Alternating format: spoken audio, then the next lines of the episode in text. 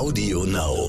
Gerade wir Frauen sind natürlich eine Spezies, die sich gerne ständig in Frage stellt. Und da bin ich definitiv keine Ausnahme. Ja? Und auch oft vor jedem neuen Sprung kamen so ein paar Momente, wo ich gedacht, um Gottes Willen, was mache ich denn jetzt? Bin ich wahnsinnig? Ich kann das doch gar nicht. Ne? Also ich glaube, das ist ganz natürlich.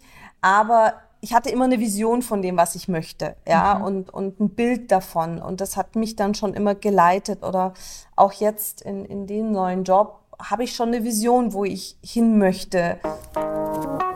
Willkommen bei How to Hack, dem Podcast von Business Punk. Hier verraten euch erfolgreiche Gründerinnen und Gründer, Macherinnen und Macher und Kreative, was sie in ihrem Job anders machen. Unsere Gäste erklären euch ihre persönlichen Tipps und Hacks fürs Arbeitsleben. Und das Beste daran ist, dass es nicht nur einfaches Blabla gibt, sondern handfeste Learnings.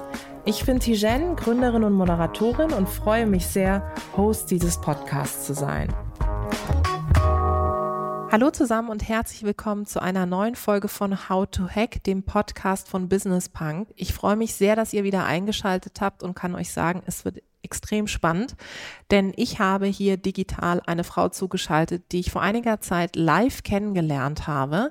Ich kannte sie durch ihren vorherigen Arbeitgeber schon, aber wir sind uns tatsächlich noch nie begegnet, erst als die sozusagen raus ist und jetzt auf dem Sprung sozusagen in einen neuen Job ist. Und ich freue mich sehr, dass sie sich die Zeit genommen hat. Wir werden heute über ihren Karriereweg sprechen, wie es denn eigentlich auch mit diesem Fernsehen da draußen aussieht und mit dem digitalen Fernsehen da draußen aussieht. Wenn ich gleich sage, was sie denn macht und schon gemacht hat, wird es bei euch klingen und ich freue mich sehr, dass sie da ist. Sie war Geschäftsführerin bei Join, war auch lange bei Pro7 Sat 1 kommt sozusagen aus dem Medienfach und ist jetzt VP German Original Series Dach bei Netflix. Ich freue mich, dass sie da ist. Katja Hofem, liebe Katja, schön, dass du da bist. Hallo und vielen Dank, dass ich dabei sein kann. Ich freue mich auch sehr und ich habe mich auch sehr gefreut, dich persönlich kennenzulernen. Ist ja nach Corona eh ein Highlight, wenn man sich Total. live und in Farbe und physisch da mal treffen kann. Aber es war auch ein ganz, ganz inspirierendes und tolles und schönes Treffen, was wir hatten.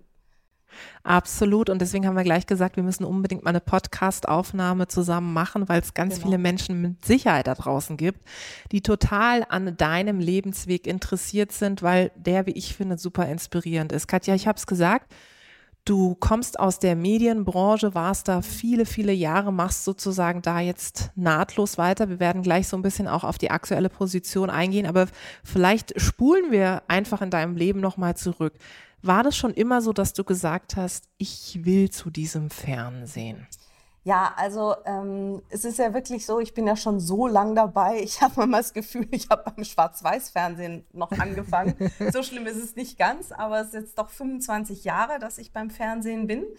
Und ja. ich glaube, für mich gab es immer zwei Karriereoptionen, ähm, so in meiner Jugend, Schulzeit. Also entweder ich studiere Medizin, also Tiermedizin wollte ich unbedingt machen, oder ähm, ich mache was Journalistisches, was mit Schreiben, was mit Reden, weil mir das immer schon Spaß gemacht hat, so Schülersprecherin und Schulzeitung und so diese ganzen Dinge, die man eben dann schon macht und sich ausprobiert. Und nachdem ich dann so ein Praktikum bei einem Landtierarzt gemacht habe, war es dann doch eher das Journalistische, wo ich mich dann drauf konzentriert habe. Ähm, und ja, also ich war eigentlich immer sehr klar in dem, was ich wollte. Ähm, ich war erst bei der Zeitung Praktikum gemacht, äh, dann habe ich beim Radio ein Praktikum gemacht und dann habe ich beim Fernsehen Praktikum gemacht. Das war alles noch äh, quasi in der Zeit, bevor ich dann zum Studieren angefangen habe und deshalb, das kann ich auch jedem nur empfehlen, dieses Ausprobieren, mhm. weil als ich bei der Zeitung war, war für mich klar, also Zeitung ist super, Radio war aber auch toll. Aber am Ende hat es mich dann zum Fernsehen gekickt. Und das ist vielleicht eine ganz nette Geschichte, äh, was mich da dann am Schluss so hat entflammen lassen für das TV-Geschäft damals. Ähm, das war, ich war bei Wetten das als Kandidatin mit meiner oh Clique oh damals. Wir haben eine Saalwette gemacht. Ja. Und äh, also ganz aufregend. Hannelore Kohl war Wettpatin und Cliff ja. Richard und Cindy Lauper waren in der Show. Und da war eine Aufnahmeleiterin, die Sandy, und die hatte so eine Kladde in der Hand und so Kopfhörer, wie wir jetzt sie mhm. aufhaben, und sah super wichtig aus. Und sie war auch super wichtig. Und sie hat Gottschalk gesagt, wo er sich hinsetzen soll, wo wir uns hinstellen sollen, hat alle dirigiert. Und dann habe ich gesagt, boah, wie geil. Das will ich auch machen. Ich will zum Fernsehen. So, und dann war eigentlich so das nächste Praktikum, was ich dann gemacht habe, als das Studium begann, war dann Tele 5 und war Fernsehen. Und da habe ich dann auch tatsächlich Aufnahmeleitung gemacht und äh, Redaktion und eigentlich alles, was man so macht, wenn man beginnt, Mädchen für alles. Aber dadurch habe ich sehr viel natürlich lernen können. Das war eine super, super Zeit. Und mich hat es einfach fasziniert, wie man mit Bildern Geschichten erzählen kann. Und äh, dass man einfach noch mehr erzählen kann, wie wenn man nur den Ton hat äh, im Radio. Und ähm, ja, und das war dann eigentlich klar vorgegeben, dass ich da dann dabei bleiben wollte. Und es war bestimmt auch immer ganz cool, auf Familientreffen zu sagen, ich arbeite beim Fernsehen. Oder? Ja, das war, das war super cool. Ähm, am Anfang, das war ja noch, wie gesagt, Tele 5 war während, während meiner Studienzeit. Ich mhm. habe Politikwissenschaften studiert und Amerikanistik und Kommunikationswissenschaften. Damals gab es noch keine klassische Fernsehmedienausbildung. Das ist ja heutzutage, ja. Gott sei Dank, ein tolles Angebot mit unterschiedlichen Hochschulen, die darauf spezialisiert sind. Und da war einfach klar, ich will vielleicht in den Nachrichtenjournalismus, dann passt es irgendwie ganz gut, das zu studieren. Und dann habe ich aber, als das Studium zu Ende war, direkt ein Volontariat bei RTL 2 angefangen. Und das fand die Familie dann irgendwie so okay. ja, also es war ja damals schon so ein bisschen trashiger mhm. Sender mhm. und durchaus sehr erfolgreich bei den Jungen vor allem. Und ich weiß noch, dass meine Tante mir eine Weihnachtskarte geschrieben hat äh, da stand, der Job passt zu dir, der Arbeitgeber weniger.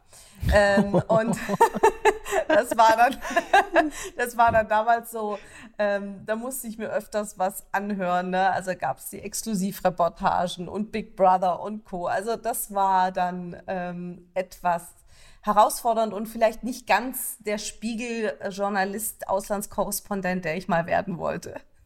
Ja, das glaube ich sofort. Und es ist ja auch super spannend, wie du das erzählst, wie auch die Wahrnehmung tatsächlich von außen war, dass du eben bei einem Medium arbeitest, das alle irgendwo kennen, dem mhm. Fernsehen an sich und dann auch noch bei einem Sender gearbeitet hast, das auch eben viele tatsächlich kannten und bis mhm. heute auch kennen.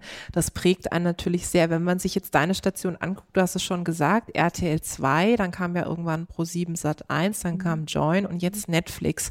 Was würdest du denn sagen, was hast du so bei jetzt den klassischen in Anführungszeichen, also bei RTL 2 oder auch bei Pro 7 Sat 1, was waren so Dinge, die du gelernt hast, die dir jetzt vielleicht sogar und später dann auch bei Join und jetzt dann bei Netflix auch helfen?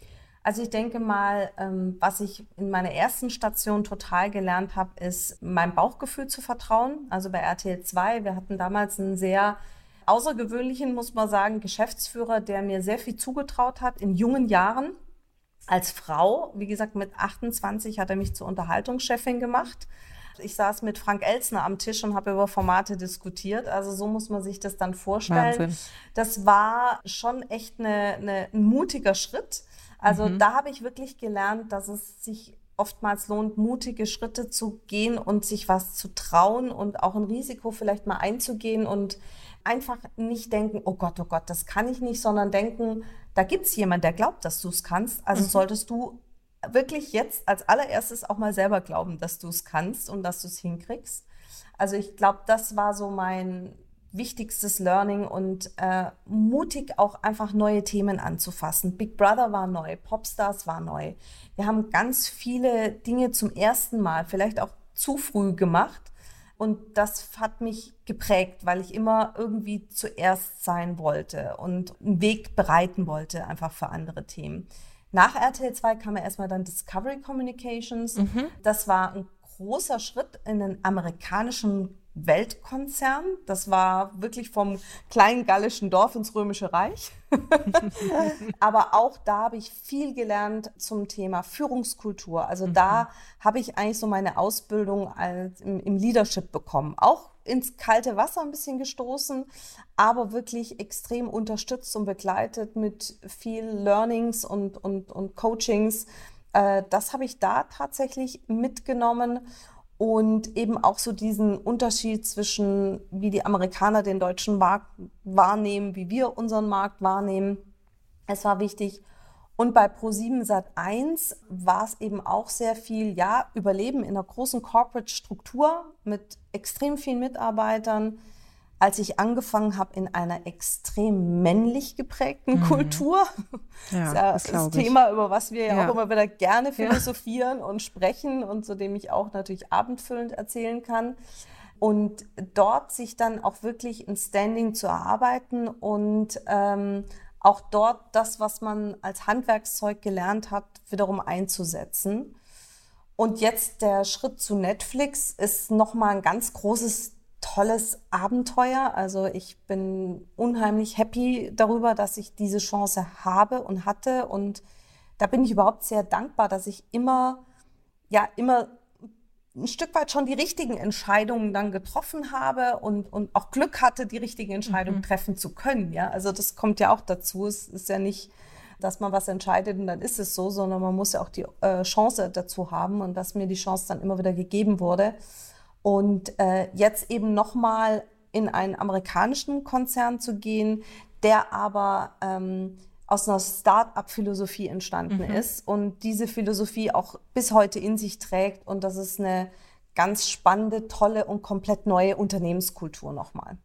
Das glaube ich sofort. Und äh, es ist natürlich auch genau wie du sagst, sowohl, äh, das habe ich dir ja auch vorhin vor unserem Gespräch gesagt, ich sage es gerne hier auch nochmal, finde ich für Netflix ganz toll, dass du jetzt dabei bist, weil du natürlich aus diesen verschiedenen Bereichen, die du gerade aufgezählt hast, nochmal ganz andere Erfahrungen mitbringst, als auch für dich nochmal ein zusätzliches Feld, was du hier und da schon bespielt hast, aber ja. in der Form nochmal all deine Expertise, die du gerade skizziert hast, zusammenbringen ja. kannst, was großartig ist. Katja, Du hast die Entscheidung getroffen, zu Netflix zu gehen. Bei mhm. diesen Entscheidungen, jedes Mal, wenn du, ich sag mal, gesprungen bist, mhm. ja, oder dich weiterentwickelt hast, wie triffst du diese Entscheidung? Hast du einen Inner Circle, mit dem du alles mhm. besprichst? Machst du das eher mit dir aus? Wie muss ich mir das vorstellen? Also ich glaube beides. Ich habe einen Inner Circle in mir, mit dem ich nächtelang diskutiere und viel diskutiere und dann ist so Engelchen, Teufelchen. Ja. Ähm, und wirklich ganz viel ist Bauchgefühl. Ist, ich habe es witzigerweise immer gespürt, wenn was vorbei war. Mhm. Also wenn eine Reise vorbei war für mich, ja, oder wenn es Zeit war für was Neues, ja. Und das, das war bei RTL 2 definitiv der Fall. Da ist damals der Geschäftsführer gegangen, es hat sich viel verändert. Ähm, ich habe plötzlich nicht mehr die Perspektive für mich gesehen und ich habe immer so das Gefühl gehabt, wenn ich innerlich so eine Entscheidung getroffen habe, irgendwie geht's hier nicht weiter, dann kam automatisch irgendwas, weil man es offener vielleicht auch kommuniziert, bewusst oder unbewusst. Dann kam eben damals dieses Angebot von Discovery und das war natürlich schon ein riesen, Riesensprung in, in, in ganz unbekanntes Terrain, weil natürlich ich kannte Sendergeschäft, aber ich habe noch nie einen Sender gelauncht und das war dann mhm. D-Max damals. Und bei Discovery ähnlich und bei ProSieben Sat 1, da war dann das Schöne, dass ich da auch gemerkt habe, okay, ich bin jetzt, war dann COO, ich habe viele Sender gelauncht für ProSieben Sat 1, ich habe da sehr viel gemacht und habe dann da auch gespürt, okay, wo geht es da für mich hin? Und dann war eben da der Glücksfall, dass es äh, mit Join, damals noch 7TV, eine interne mhm. quasi Plattformentwicklung gab und das war dann irgendwie so, ach ja, Katja, du hast schon einen Sender gelauncht, jetzt überleg doch mal, äh, irgendwie hättest du Lust, Join zu machen, contentseitig, marketingseitig.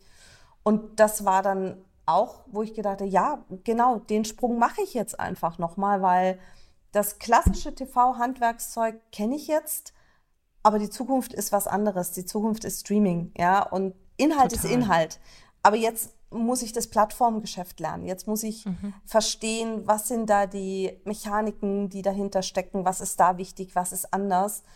Ich denke plötzlich nicht mehr in Sendeplänen und, und Grids, ja, und, und Slots und 2015, sondern ich denke nur noch in Inhalten mhm. und nur noch in Usern. Und äh, das hat mich total, ja, getriggert und fasziniert. Und bei Join war dann auch irgendwann mal die Reise zu Ende und da bin ich komplett zum ersten Mal in, ins Nichts gesprungen, weil mhm. ich hatte nichts.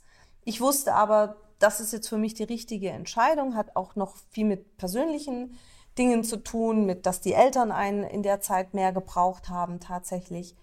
Und das hat sich auch einfach sehr richtig angefühlt, diese Entscheidung dann zu treffen und zu sagen, nee, jetzt mache ich mal eine Tür zu und warte, welches Fenster aufgeht. Ich habe das Fenster noch nicht gesehen, aber ich denke mal, das geht dann auf. Und äh, natürlich, mein wichtigster Ratgeber ist mein, mein Mann, der oftmals schon bevor meine innere Stimme was weiß und sagt, schon mir das sagt, weil er mich wirklich gut genug kennt. Und äh, ja, so, ich würde sagen, die beste Freundin, die mich mhm. auch durch alles in den letzten 35 Jahren begleitet hat, die mich auch in- und auswendig kennt. Und äh, ja, also. Und deine beiden so. Hunde, musst du noch sagen. Und die beiden Hunde, weil das ist natürlich auch immer so ein wichtiger Punkt. Wie geht's denen in dem neuen Job? Genau. Wie hundefreundlich ist das neue Klar. Büro? Netflix, mhm. Dogs of Netflix ist sehr hundefreundlich. Oh mein Gott, ich werde ich dich besuchen kommen, genau, Katja, also mit jeder, Meiden. Jederzeit, jederzeit. Und ähm, ja, also ich glaube, das sind dann so die ganzen Ratgeber, die man so hat dann. Ich finde es ganz spannend, auf der einen Seite, was du sagst, diesen Inner Circle in dir drin zu haben, dieses Teufelchen und Engelchen. Ich glaube, das mhm. kennen wir alle, wenn wir vor schwerwiegenden Entscheidungen stehen, ja. dass man ganz viel mit sich selber durchspricht, bespricht, ja. aber dann eben auch nach außen zu gehen und zu überlegen, wer sind denn entscheidende Menschen und wer mhm. kann mal von außen auf mich drauf gucken und ob man dann das annimmt oder nicht, sei mal dahingestellt. Ja. Aber sich zu reflektieren ist extrem wichtig. Das fand Total. ich sehr, sehr wichtig, was du gesagt hast. Und das andere, dieser berühmte Sprung ins kalte Wasser, vor allem ähm, als du meintest, du, du bist eben gegangen, ohne was Neues zu mhm. haben. Und das kenne ich auch. Ich habe damals auch meinen Job ähm, vor meiner Selbstständigkeit tatsächlich gekündigt, ohne was Neues zu haben. Und ich erinnere mich an die Reaktion in meinem Umfeld, was zweigeteilt war. Auf der einen Seite waren viele so, oh mein Gott, ist das mutig und eigentlich würde ich es auch gern so machen, bin mega unzufrieden, traue mich mhm. aber nicht. Und andere so, ähm, ja, irgendwie, wie kannst du nur? Also genau. eher fast schon vorwurfsvoll, ja, ja, so. Wie war die Reaktion bei dir im Umfeld? Warst du überrascht? Warst du erstaunt? Was hast du da aus der Zeit mitgenommen? Also die Mama hat gesagt, um Gottes Willen, in Corona einen Job kündigen, bist du wahnsinnig Kind, ja. Ich, ich sag, Mama, die Mamas alle, halt. Die Mamas halt, weil wird schon alles gut. Ich ziehe nicht wieder zu Hause ein, alles ist okay. Sehr gut. Ähm, aber witzigerweise, also klar, im Freundesbekanntenumfeld, die ja gemerkt haben, wie lange der Prozess dann vielleicht auch ging und wie ich auch drüber gesprochen habe, für die war es ganz der logische Schritt und die haben gesagt, nee, mhm. klar, super, mach das, nimm dir auch die Zeit für dich und genieße das mal zu dir zu kommen, weil ich habe 25 Jahre bin ich gefühlt ja, durchgerannt. Ja. Und mal so zwei Wochen Urlaub, okay, aber drei Wochen war schon die absolut, also ich weiß mhm. gar nicht, ich mhm. glaube, ich habe es nie hingekriegt. Also das schon mal. Und aus der Branche, die mich auch natürlich lang kennen und volles Verständnis. Also die meisten haben auch gesagt, nee, sie haben das ja auch beobachtet und, und wie da die Entwicklung war in den letzten Monaten ha, jetzt unsere Hunde.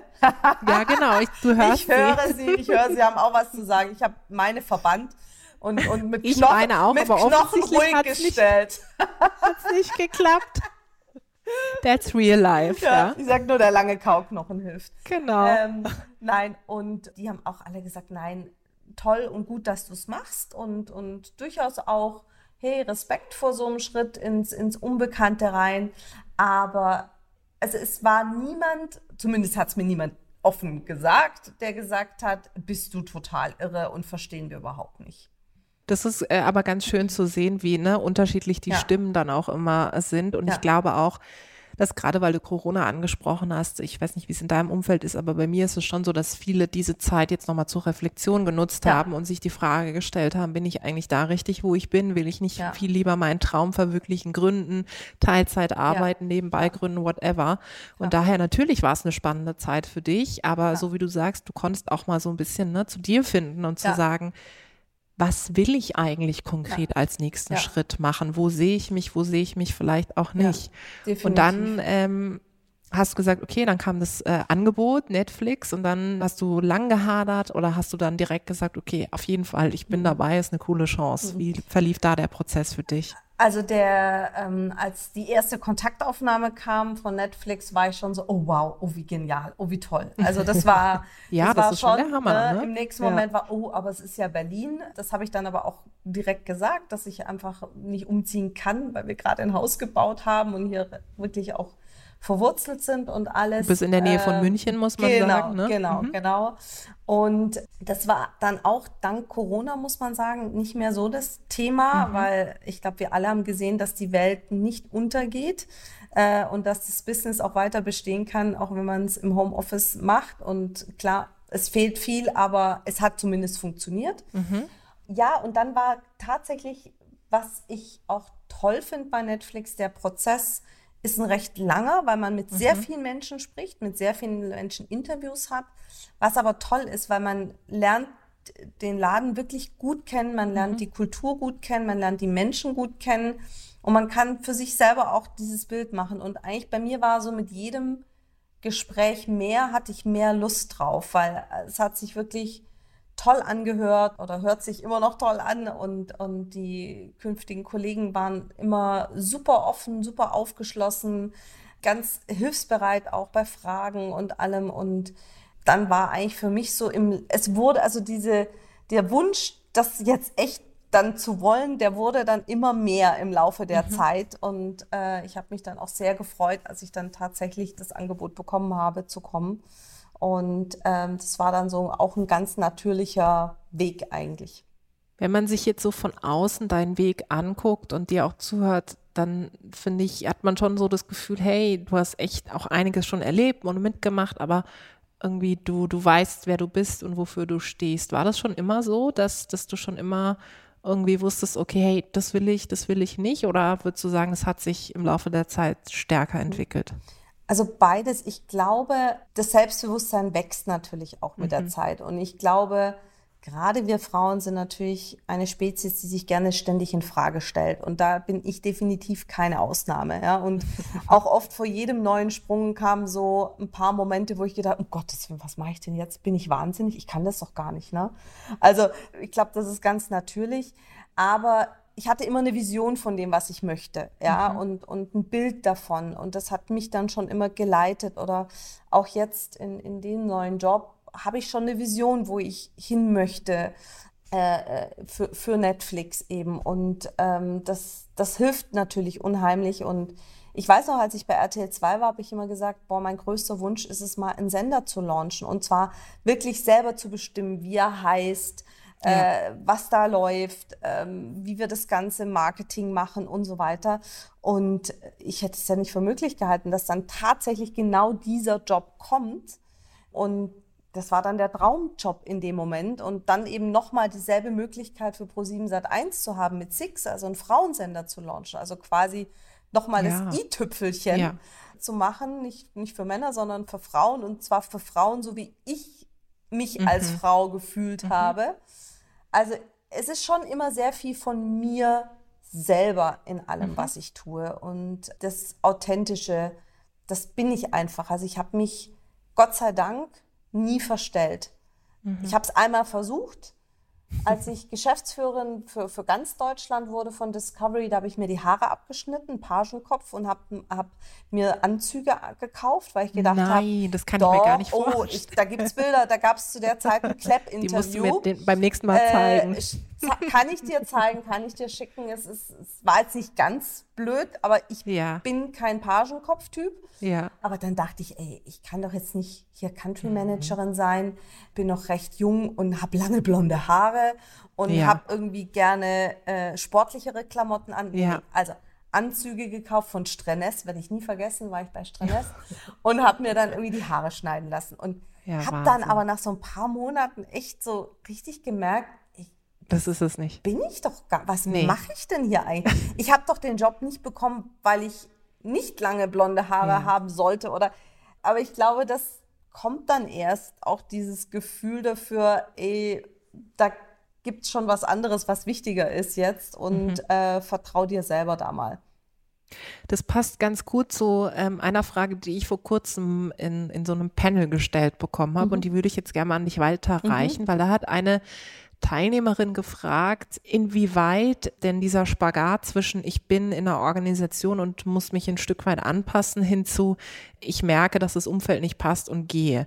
Inwieweit es einem gelingen kann oder was da ein Ratschlag ist, auf der einen Seite zu sagen, okay, den Weg, diese Spielregeln muss ich hier mitspielen, weil ich irgendwie weiß, dass ich weitergehen möchte, vielleicht sogar aufsteigen möchte. Und jetzt beginnt es aber langsam, dass ich mich umändern muss. Ähm, mhm. und da würde mich total interessieren, deswegen gebe ich es weiter an dich. Was hat, was war immer ein Kompass für dich, um da eine richtige Balance zu finden? Also ganz einfach und ganz klar, in dem Moment, wo ich nicht mehr authentisch ich selber sein konnte, und zwar auch mit meinen eigenen Moralvorstellungen, mit meinen ethischen Vorstellungen, mit meinen Vorstellungen von Führungskultur, äh, wie ich Mitarbeiter behandle, das ist die Grenze einfach immer mhm. gewesen, ja. Also und natürlich ist es klar, man ist angestellt, man ist in einem großen Konzern. Da gibt es gewisse Regeln, da gibt es Spielregeln und man kann nicht äh, den ganzen Tag mit allen befreundet sein. Darum geht's ja auch gar nicht, mhm. um so ein Gutmenschtum äh, falsch verstanden. Ähm, aber es geht einfach darum, wie man zu seinen eigenen Werten einfach steht. Und ich mhm. glaube, mein Wertekompass, der war immer klar und das war immer der gleiche. Und den habe ich seit meiner Kindheit, wenn man so möchte, ähm, ganz gut, Gott sei Dank, mitbekommen. Und wenn du jetzt Menschen fragst, und mein engster Freundeskreis, das ist der gleiche seit 40 Jahren, mehr oder weniger, seit 35 Jahren, die sagen alle, ich habe mich nicht verändert. Und mhm. ähm, ich glaube, das wäre auch, wenn ich da irgendwie mal ausgeflippt wäre mhm. oder vielleicht hatte ich mal so Tendenzen, diese ganze Popstars und Dome-Zeit ja. und ich bin nur mit Justin Timberlake und Backstreet Boys unterwegs auf Aftershow-Partys und es war alles super. Äh, und die Freundinnen kamen oft mit und haben mich da besucht. Mhm. Ich glaube, die hat mir gesagt, oh, jetzt mal hier echt mal ganz mhm. langsam, du bist hier die Katja von der Schwäbischen Alb ja, unsere Freundin und du bist frei immer noch Schwäbisch Mädel, jetzt halte mal hier Luft oh. Schön. Ja? Und ich glaube, mit denen bin ich bis heute. Das ist, da hat sich nichts verändert, ja. Und, und äh, wir sind in engem Kontakt und Austausch. Und ich bin oft zu Hause und sehe die alle. Und das ist wirklich, ja, und da wird sich jetzt auch nichts mehr ändern. Also ich glaube, aus der Gefahrenzone bin ich einfach raus. Und ähm, ja, ich glaube, das ist mein wichtigster Ratschlag. Das ist ein super Ratschlag, wie ich finde. Und vor allem ist ganz wichtig, was du ansprichst, gerade so bei sich zu bleiben in einem Umfeld, das ja leicht dazu neigt, Leute natürlich auch zu überhöhen. Und äh, ja. äh, mir fällt es immer auf, wenn ich so mit einem Bein in dieser Medienszene unterwegs bin und mit ganz vielen auch Medienmenschen, jetzt egal welches Geschlecht, zu tun habe. Ja. Und dann beobachte ich auch manchmal so Typen, die dann anfällig dafür sind, total mhm. irgendwie den Boden unter den Füßen mhm. zu verlieren. Und andere, die, wie du sagst, ein sehr stabiles Umfeld haben, mhm.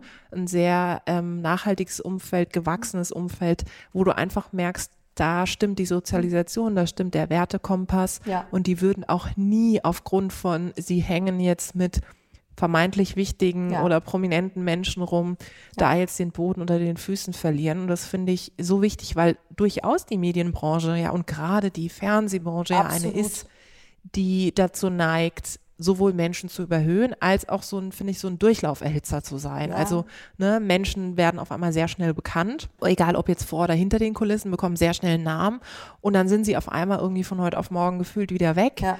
Ähm, und da finde ich eine Beständigkeit zu bewahren, ist schon eine Kunst. Also das ist schon nicht es ganz Es wird dir auch leicht gemacht, ja, muss man ehrlich ja. sagen, total abzuheben oder sowas, weil du lebst in einer Bubble.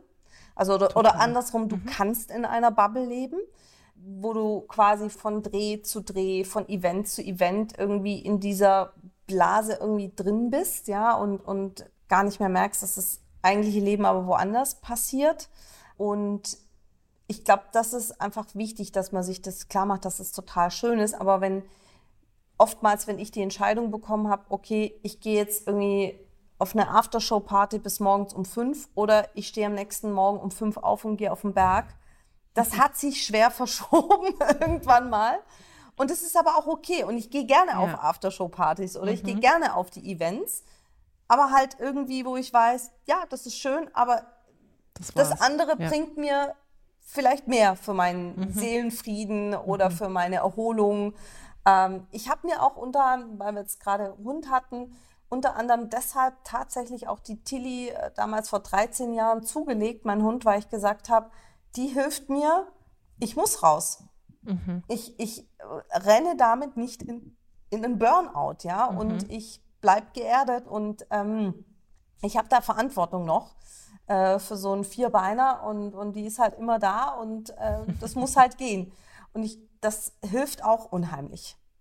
Und die interessiert es auch herzlich wenig, das kenne ich Ach. von meinen Hunden auch, wie aufgetakelt du von welchem Event auch ankommst. Die springen ja. dann auch an dir hoch und wenn die vorher im Matsch waren ja. und du noch dein Handy in der Hand hast oder vielleicht noch am Telefonieren bist, dann ist es denen herzlich egal. Im genau. Gegenteil. Genau. Auch gerne mal passiert, dass zum Beispiel einer von denen dann eher beleidigt reagiert hat, sobald ja. ich da nicht die Aufmerksamkeit schenke. Also ich kann das sehr, sehr gut nachempfinden. Jetzt Katja, Du bist sozusagen frisch oder auf dem Weg, frisch in der Position bei Netflix. Ähm, was ist das, wo du dir sagst, okay, das würde ich mir jetzt auch für meinen aktuellen Job ähm, mit dem, was ich davor habe, irgendwie wünschen, ohne dass du jetzt das ganze Programm da raushaust, aber vielleicht etwas, was du dir auch so als Vision gesetzt hast? Ja, naja, also ich wünsche mir einfach, dass ich da super ankomme und reinkomme in diese neue Firmenkultur. Ich glaube, mhm. das ist äh, so mein, mein größter Wunsch und Bestreben auch, weil ich merke, es ist einfach eine ganz neue Art äh, der Firmenkultur, wie ich es bis jetzt noch nicht gekannt habe. Ja, und dass ich da einfach mit dem, was ich noch mal ein bisschen mit dem Blick von außen, den ich jetzt natürlich lange hatte, äh, als Netflix-Kunde natürlich auch, logischerweise, mhm. ähm, auch nochmal neue Impulse setzen kann und auch ja, Mehrwert bringe für das Team, äh, für mein Team, für Netflix in Deutschland. Das wünsche ich mir tatsächlich oder das wäre mein, ja, mein Ziel. Und wir werden das alle fleißig beobachten und ich freue mich sehr, dass du sozusagen ganz am Anfang jetzt direkt mir dieses Interview, das Gespräch gegeben hast, was ganz toll ist. Ich würde sagen, wir wiederholen das einfach dann nochmal, wenn du dann schon eine Weile dabei bist.